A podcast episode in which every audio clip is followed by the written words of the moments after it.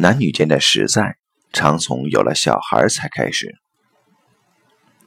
孩子对大人的吸引是种本质的吸引，这种吸引与性一样强，却难以用无名言之，因为太多的爱、荷担、升华都由此而生。谈男女，现代人喜欢将其定位为两造关系，甚至以为它就是个法律问题，是个性的结合的问题，忽略了生儿育女其实是人类社会维系的根本。同性的结合与异性的婚姻其根本不同，正在于此，相关法律的设计也必须关照于此。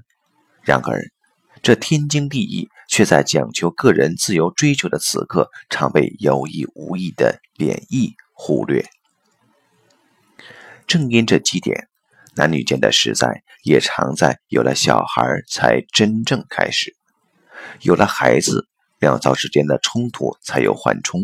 当然，缓冲还是消极的，共同的关心更长久化解或淡化了彼此的矛盾。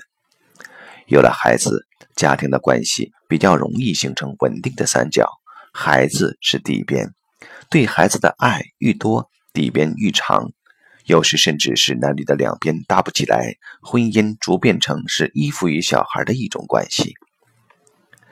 这情形看来有点可悲，可当事人却不一定如此想。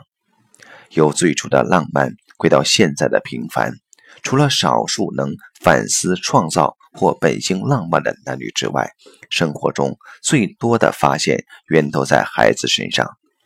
这种发现使婚姻能够日日是好日。坦白说，少了孩子，恐怕许多人都会走向匹离之途。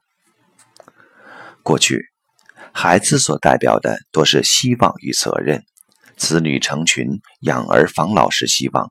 传宗接代、延续香火是责任。孩子的可爱，在希望与责任下，常被有意无意地压抑。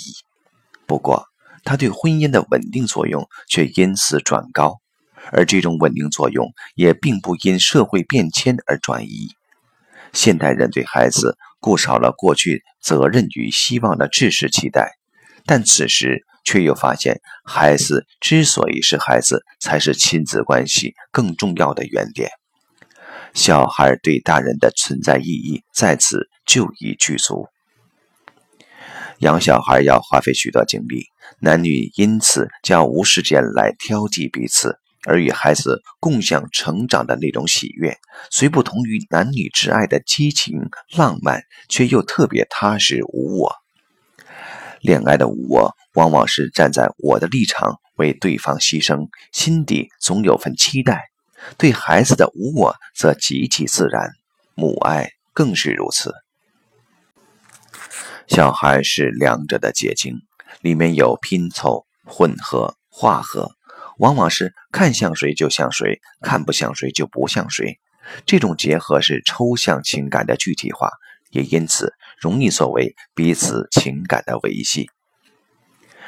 有了孩子，好像远离了浪漫，但男女间的实在却常从这里才开始。逃避孩子的人，往往是多虑了。